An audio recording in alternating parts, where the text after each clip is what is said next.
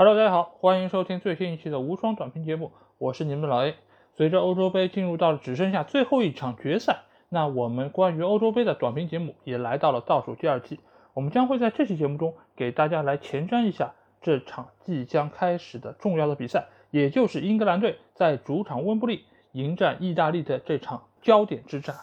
那首先，我们将会从双方的一个优势和劣势来给大家。有一个最初的分析啊，首先英格兰队的优势毋庸置疑，就是他们拥有温布利这个主场优势，而且他们坐拥几万名的英格兰队主场拥趸的一个支持。而另外一方面，就是他们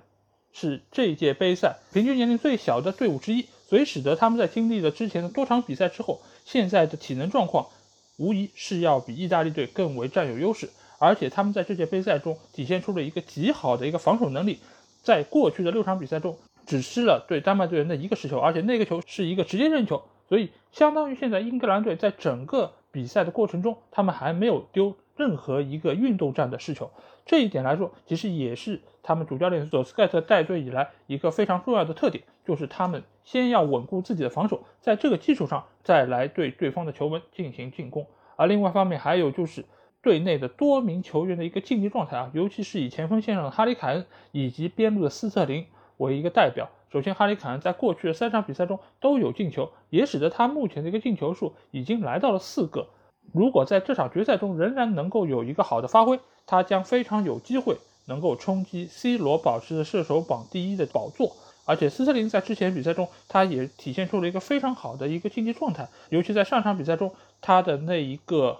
有争议的在禁区内摔倒，为英格兰队拿到了关键的点球。而且他在边路的多次突破，也对于丹麦队的防线有一个极大的威胁，相信这场比赛斯特林的一个发挥也将左右整个队伍的一个进攻的走向。而且队内还有多名其他球员，包括芒特，还有阿森纳队的萨卡，其实在之前比赛中也都给我们体现出了一个非常好的一个竞技状态。尤其是萨卡，他在边路的一个爆点作用仍然是让大家印象深刻。而且另外一方面来说，就是英格兰队他还有一个非常大的优势，就是在于他们有非常好的一个板凳深度。尤其在替补席上，仍然坐着被大多数球迷所喜爱的格拉利什啊，因为格拉利什对于目前英格兰队来说，他是一个非常重要的一个技术的支撑，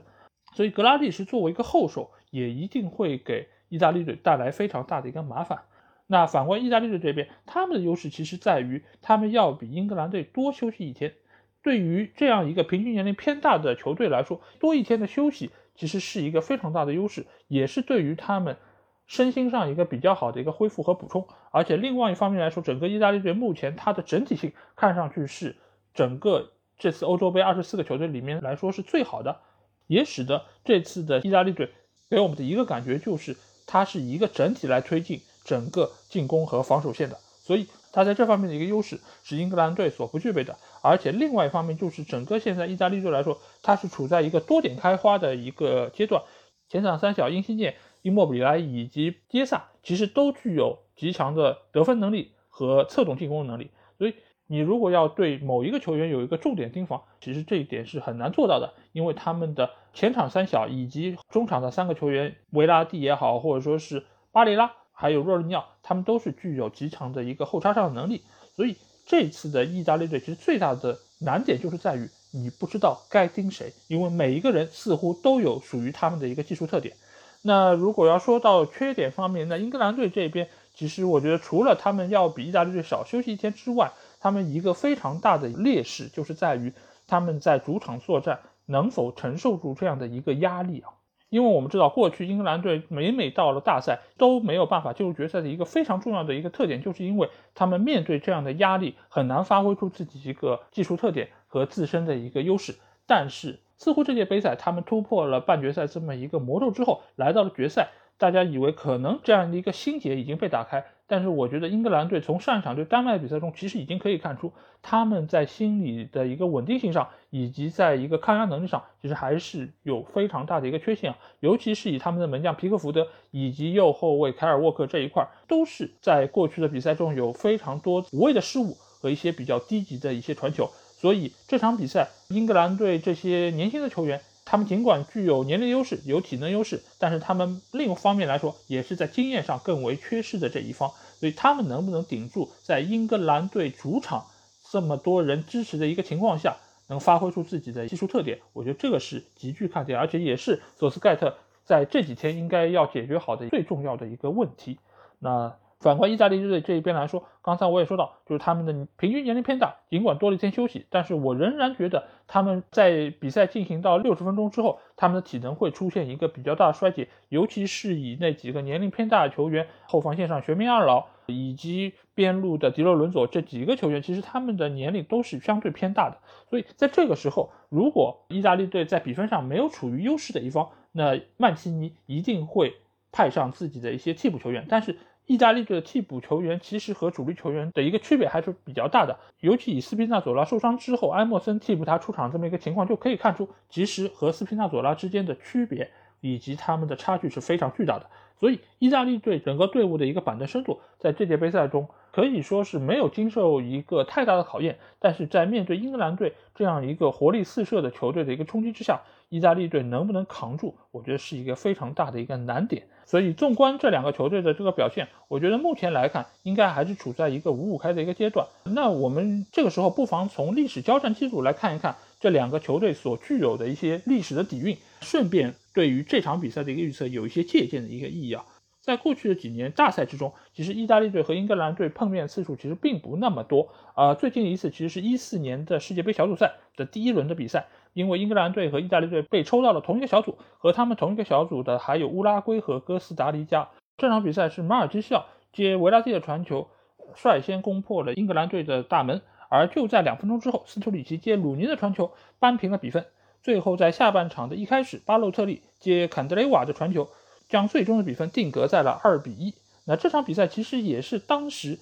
意大利队在小组赛的唯一一场胜利啊，而英格兰队在那一届的小组赛的表现是更加的拉垮，因为他们在负于意大利队之后，他们还负于了乌拉圭，只是在最后一场小组赛中零比零逼平了哥斯达黎加，最终意大利和英格兰这两个球队以小组第三和第四的排名被淘汰出局啊，所以这是一个两个失败者之间的一场对阵啊。那在此之前的另外一场对决是一二年的欧洲杯。当时这两个球队在四分之一决赛中狭路相逢啊！当时在一百二十分钟，两个队打成了零比零，最后不得不通过点球大战来决出胜负。来自英格兰队的两个阿什利、阿什利杨和阿什利科尔分别罚失了点球，使得意大利队最终以四比二的总比分战胜英格兰队，进入到了下一轮，也使得意大利队在那届的欧洲杯上最终闯入了决赛，只是在决赛中以零比四不敌西班牙队。那再往前倒的话，他们上一次大赛的交锋其实就是要来到九零年的世界杯的三四名决赛，这其实也是两个在半决赛失利的球队的一场安慰赛啊。因为意大利队当时是坐拥主场优势，